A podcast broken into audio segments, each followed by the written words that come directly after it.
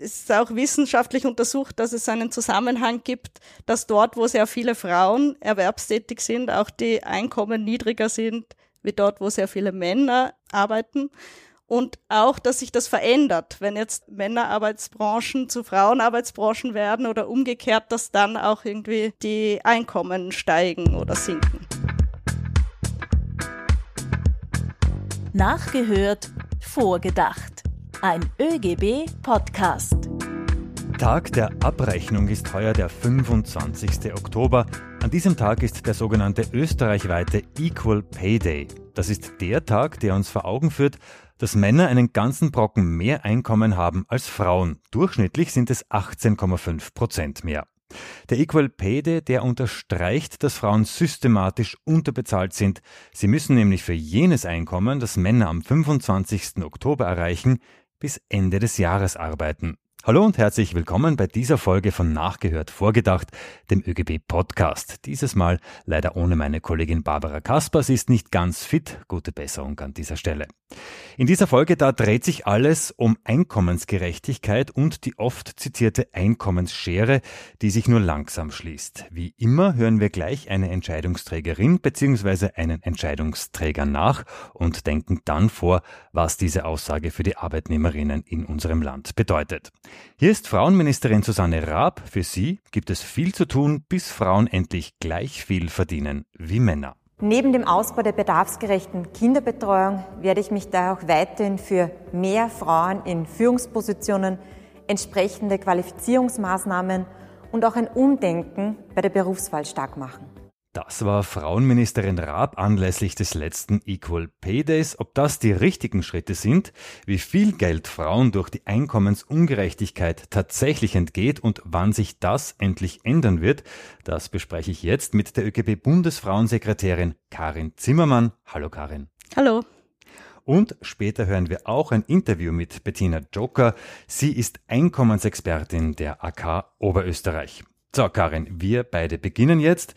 Meine erste Frage. Der Equal Pay Day, der wird auch als Tag der Schande bezeichnet. Wie wir gehört haben, ist es im Jahr 2021, der 25. Oktober. Tag der Schande. Siehst du das auch so? Ja, also dem kann ich durchaus zustimmen. Es ist jetzt nicht die persönliche Schande der Frauen, sondern es ist eigentlich als ganze Gesellschaft eine Schande, weil wir sind doch eines der reichsten und äh, entwickelsten Länder. Ähm, und dass wir da bei den europäischen Schlusslichtern da herumdümpeln, das ist schon ein trauriges Bild eigentlich. So, wir haben jetzt gehört, Frauen verdienen um 18,5 Prozent weniger als Männer. Warum ist das so? Welche Faktoren tragen zu dieser ungleichen Bezahlung bei? Ein Hauptgrund ist sicherlich, dass Frauen nicht weniger arbeiten, sondern weniger in bezahlter Arbeit arbeiten. Da gibt's auch äh, Erhebungen dazu, nennt sich Zeitverwendungsstudie, wo man sich genau anschaut, wie die tägliche Arbeit bezahlte und unbezahlte verteilt ist zwischen Männern und Frauen.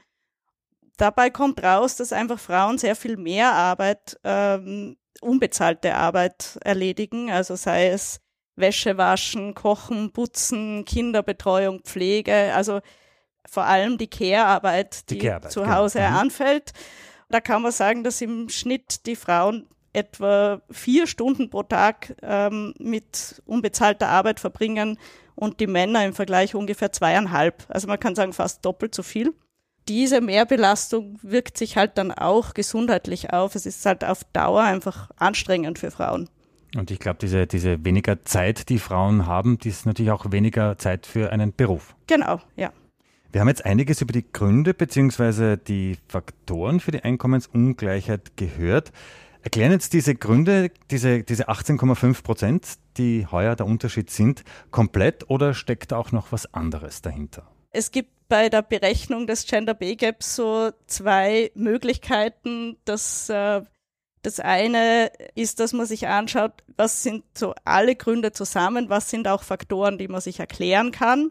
Und dann gibt's eine Berechnungsmethode, wo man sich anschaut, okay, wenn wir alles das rausrechnen, was man erklären kann, ja, zum Beispiel wie viele Stunden arbeiten äh, Männer und Frauen, wie ist das Bildungsniveau, welchen Arbeitsvertrag haben sie, wie lang sind sie schon im Unternehmen, wie sind die Karriereverläufe. Also wenn man all das rausrechnet, gibt's immer noch einen Teil, einen unerklärbaren Teil. Und die Arbeiterkammer Oberösterreich hat sich das angeschaut und hat gesagt, das sind eigentlich zwei Drittel des Einkommensunterschieds nicht erklärbar.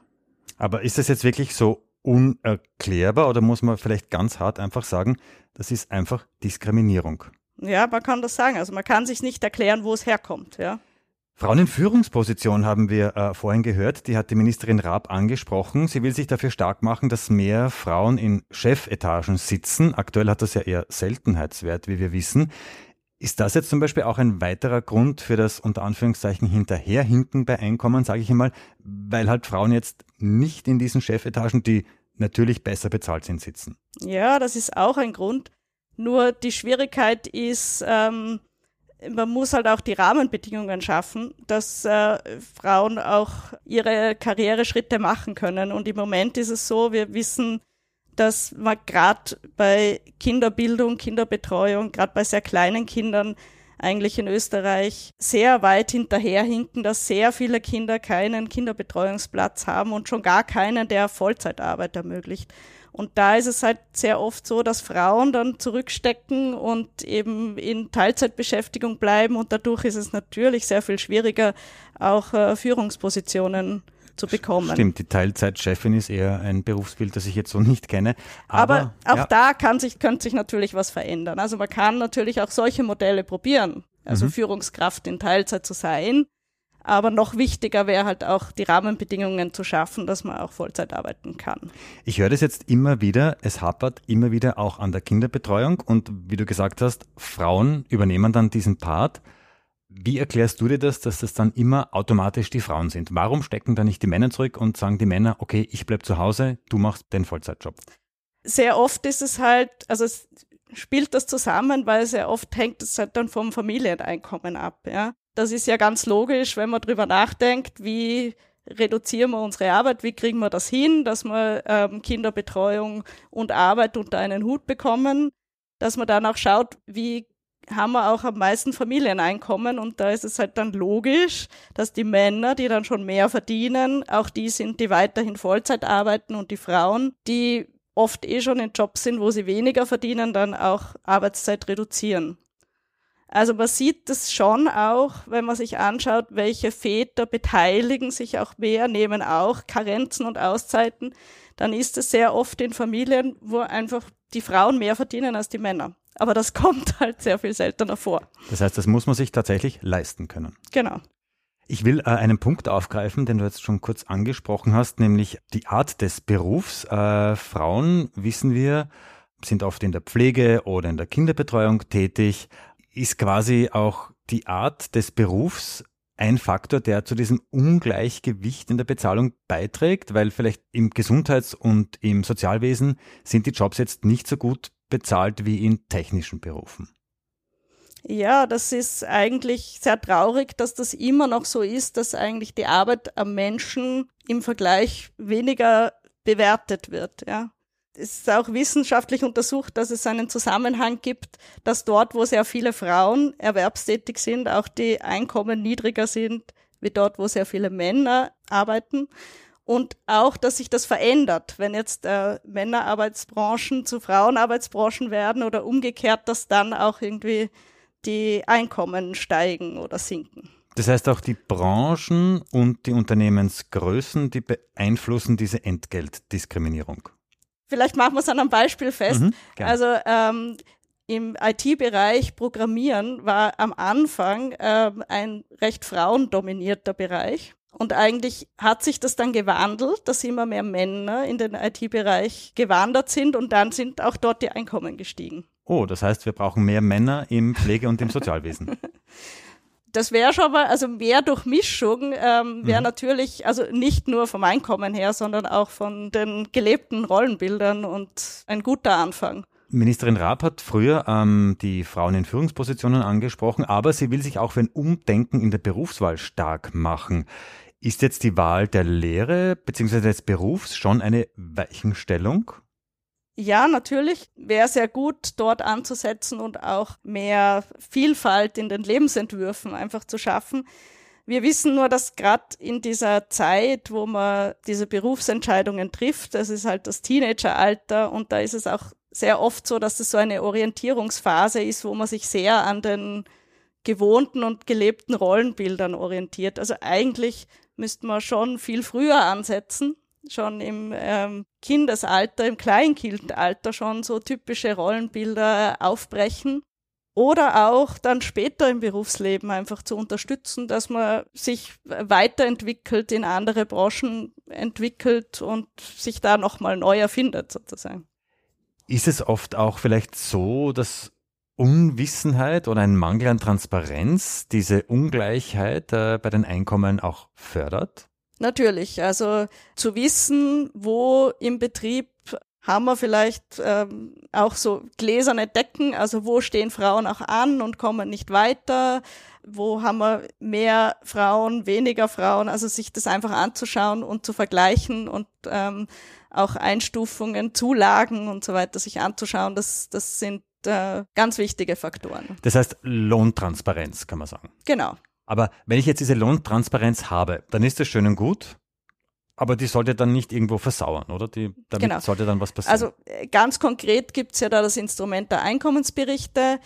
Im Moment haben wir das äh, in Betrieben ab 150 Mitarbeiterinnen. Das wäre natürlich aus unserer Sicht wünschenswert, wenn das auch für kleinere Unternehmen, zum Beispiel auch ab 100 äh, Mitarbeiterinnen möglich wäre wichtig ist, einmal, also sozusagen das festzuhalten, so ist der Ist-Zustand, aber noch viel wichtiger ist dann drauf zu schauen, was wollen wir da eigentlich verändern und wo wollen wir Veränderung und wie kommen wir dorthin. Und da ist es halt ganz wichtig, dass der Betriebsrat da mit an Bord ist und sich dafür einsetzt, dass man auch irgendwie mehr Gerechtigkeit, mehr Gerechtigkeit genau. schaffen kann. Kommen wir wieder zurück zum Kinderthema. Ich habe äh, in der Vorbereitung für diese Folge gelesen. Kinderkriegen kostet Geld und zwar vor allem für Frauen, beziehungsweise nur für Frauen. Stimmt diese Aussage? Unterschreibst du diese Aussage? Es ist natürlich jetzt zugespitzt, aber im Prinzip äh, gibt's da, ist das durchaus ein richtiger Kern.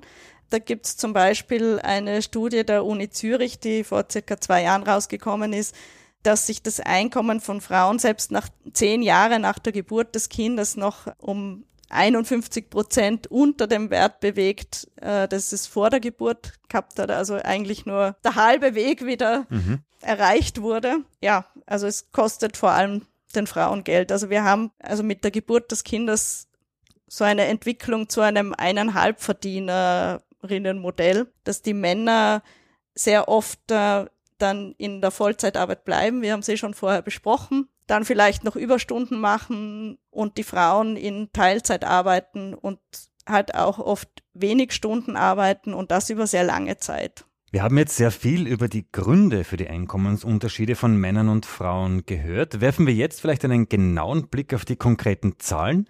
Und ich habe dafür via Internet mit der Einkommensexpertin der AK Oberösterreich, Bettina Jocker, gesprochen. Hören wir in das Gespräch hinein. Bettina, herzlich willkommen und danke, dass du mit dabei bist. Starten wir gleich mit einem beinharten Blick auf die Kontostände von Frauen. Wenn wir es herunterbrechen, wie viel entgeht den Frauen wegen des Gender Pay Gaps, also wegen der Gehaltsdiskriminierung, wirklich? Vielleicht so im Monat oder auch jährlich? Von welchen Summen sprechen wir hier? Ja, das sind bei einer Vollzeitbeschäftigung im Schnitt mehr als 800 Euro pro Monat und aufs Jahr gerechnet über 10.000 Euro. Das heißt, im Laufe eines Lebens kommt eine ganz schöne Summe zusammen. Ja, auf äh, Arbeitsleben von etwa 40 Jahren gerechnet entgehen Frauen somit äh, rund eine halbe Million Euro und das nur ohne Zinsen gerechnet. Wahnsinn. Äh, wie viel wird jetzt eine Arbeitsstunde von Frauen weniger entlohnt? Ja, das durchschnittliche Frauen ausbezahlte Bruttostundenentgelt ist äh, österreichweit etwa ein Fünftel geringer als jenes von Männern.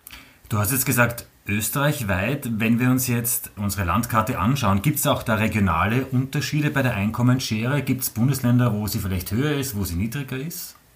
Ja, eindeutig. Den größten Gender Pay Gap gibt es in Vorarlberg, wo ganzjährig Vollzeitbeschäftigte Frauen um über ein Viertel weniger Arbeitsentgelt äh, erhalten als Männer, gefolgt gleich von Oberösterreich mit einem Gap von knapp einem Viertel.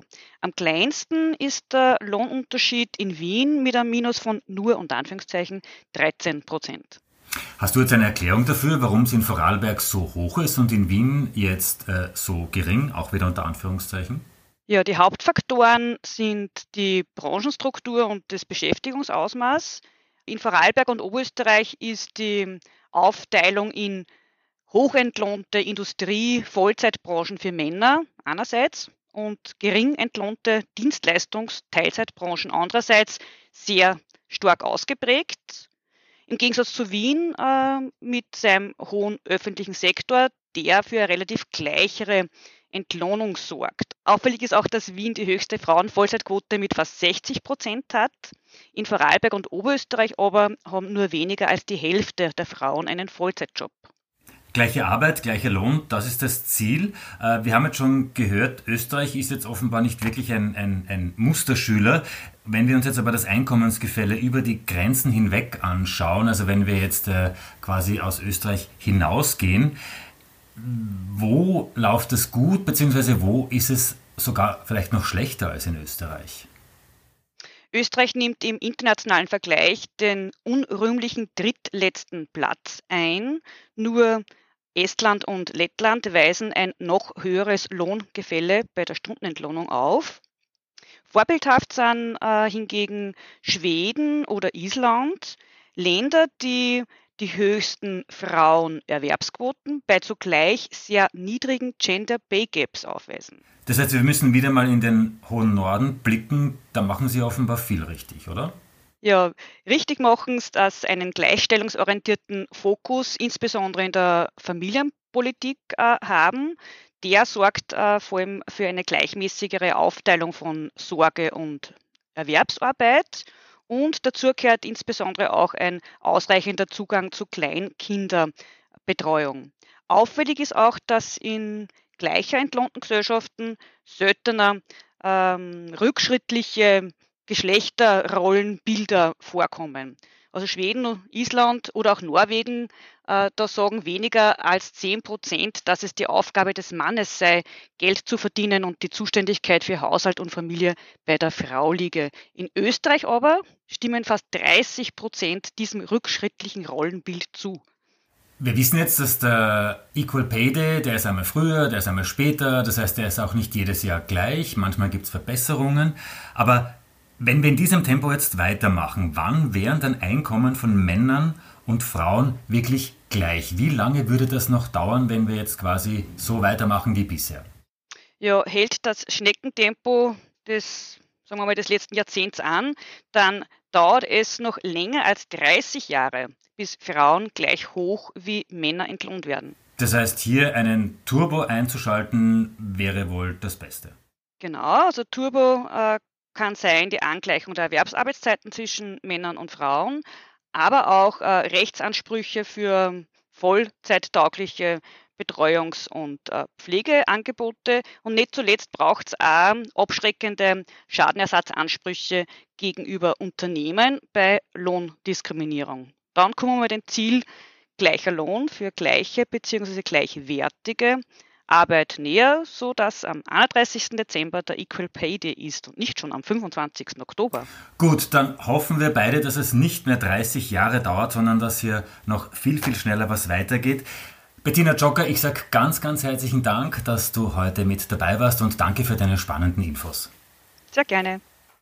Ja, 500.000 Euro entgehen Frauen in einem Arbeitsleben durch die Einkommensdiskriminierung, haben wir soeben gehört. Bei mir ist Karin Zimmermann, sie ist Bundesfrauensekretärin des ÖGB. Karin, was bedeutet das jetzt, beziehungsweise was bedeuten diese jahrelangen Einkommensunterschiede auf lange Sicht? Es bedeutet natürlich, dass man nicht nur weniger Einkommen hat, sondern auch bei sozialer Absicherung wie Arbeitslosengeld, wie Krankengeld ähm, schon mal weniger bekommt. Und ganz gravierend merkt man es auch immer bei den Frauenpensionen. Also Frauen haben im Schnitt 40 Prozent weniger Pensionen als Männer. Und äh, sie haben auch weniger Vermögen, Vermögenswerte, also um 30 Prozent weniger Vermögen als Männer. Das heißt auch weniger auf der Seite, wenn, mhm. also für schwierige Situationen. Ja. Wie schaut es jetzt mit diesen Themen der Politik aus? Deinem Empfinden nach und deiner Beobachtung nach, ist das Schließen der Gehaltsschere, ist das da ein großes Anliegen? Das ist für uns eigentlich nicht erkennbar. Also vor allem ein Politikfeld, das sehr, sehr wichtig wäre, wir haben es eh schon angesprochen, wäre die Rahmenbedingungen zu schaffen, die Vollzeitarbeit einfach für alle ermöglicht. Und da gehört zum Beispiel auch der Rechtsanspruch auf einen Kinderbildungsplatz ab dem ersten Geburtstag des Kindes dazu. Das ist ja eine Forderung nicht nur äh, von Gewerkschaften und ÖGB, sondern auch von allen Sozialpartnern und der industriellen Vereinigung zu sagen, wir müssen für eine echte Wahlfreiheit einfach auch die Möglichkeiten schaffen. Und da muss man sagen, im jetzigen Budget, auch hier fehlt da eindeutig die Initiative, hier diesen wichtigen Bereich zu investieren. Noch dazu, wo wir wissen, dass sich das eigentlich selber finanziert, also weil man wieder Beschäftigung schafft, weil man die Möglichkeit eröffnet, dass Leute mehr erwerbstätig werden können, weil man Impulse in die Wirtschaft setzt. Also das ist eigentlich ein, ein sehr gut investiertes Geld, aber leider wird da schon wieder eine Möglichkeit verspielt. Chance verpasst auch dieses Mal. Das heißt, so könnten diese finanziellen Hürden abgebaut werden. Genau, es wäre ein, ein sehr wichtiger Schritt, wo wir in Österreich sehr hinten nachhinken, also vor allem auch im ländlichen Bereich. Das gibt es leider nicht, aber was es sicherlich gibt, äh, sind Stellen bzw. Ansprechpartner. Wo kann ich erfahren, ob ich fair bezahlt werde? Wer sagt mir das? Wer hilft mir da? Dort, wo es einen Betriebsrat gibt, eine Betriebsrätin gibt, ist es natürlich die erste Anlaufstelle. Die haben einen sehr guten Überblick, da kann man auch offen reden, sich austauschen. Und natürlich auch äh, bei den Gewerkschaften, da können wir auch genau schauen, welcher Kollektivvertrag gilt, bin ich da richtig eingestuft, passt das mal von den rechtlichen Rahmenbedingungen her. Also Betriebsrat ja. und Gewerkschaften immer ein, äh, eine gute Idee genau. für einen Ansprechpartner. Karin, abschließend, ähm, welche drei Faktoren braucht es jetzt für dich, für die Frauen, für die Gesellschaft, damit die Löhne und die Gehälter von Frauen endlich einen Push bekommen und wir den Equal Pay Day endlich hinter uns lassen können? Eines wäre, das haben wir eh schon angesprochen, die Bewertung der Arbeit, also dass die Arbeit am Menschen einfach mehr wert sein muss. Dann der Rechtsanspruch auf einen Kinderbetreuungsplatz, Kinderbildungsplatz, der einfach Vollzeitarbeit für alle Eltern ermöglicht. Und das dritte wäre eine Arbeitszeitverkürzung. Ähm, warum Arbeitszeitverkürzung? Ja, weil Arbeitszeitverkürzung einfach die Chance birgt, dass man bezahlte und unbezahlte Arbeit gerechter verteilen kann. Gut, wir haben jetzt drei Faktoren gehört.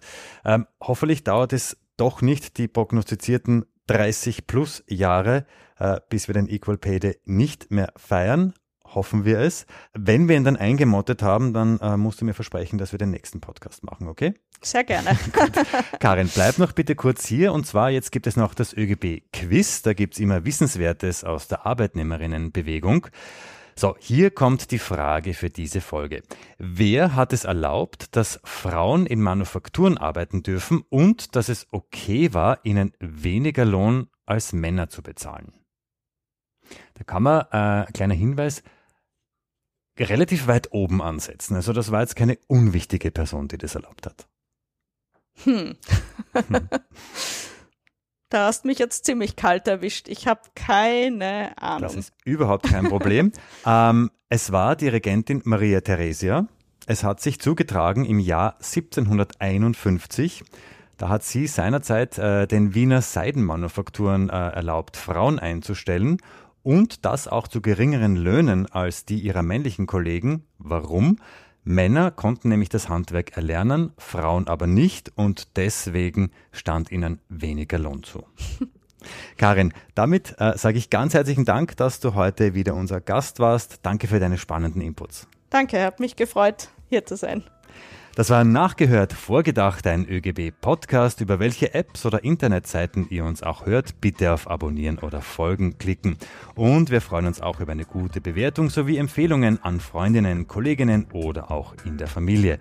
Und nicht vergessen, Feedback bzw. Themenvorschläge gerne an presse.oegb.at.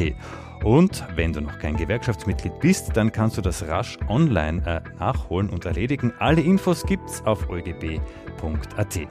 Damit verabschiede ich mich bis zur nächsten Folge, wenn wieder nachgehört und mit einem Gast vorgedacht wird.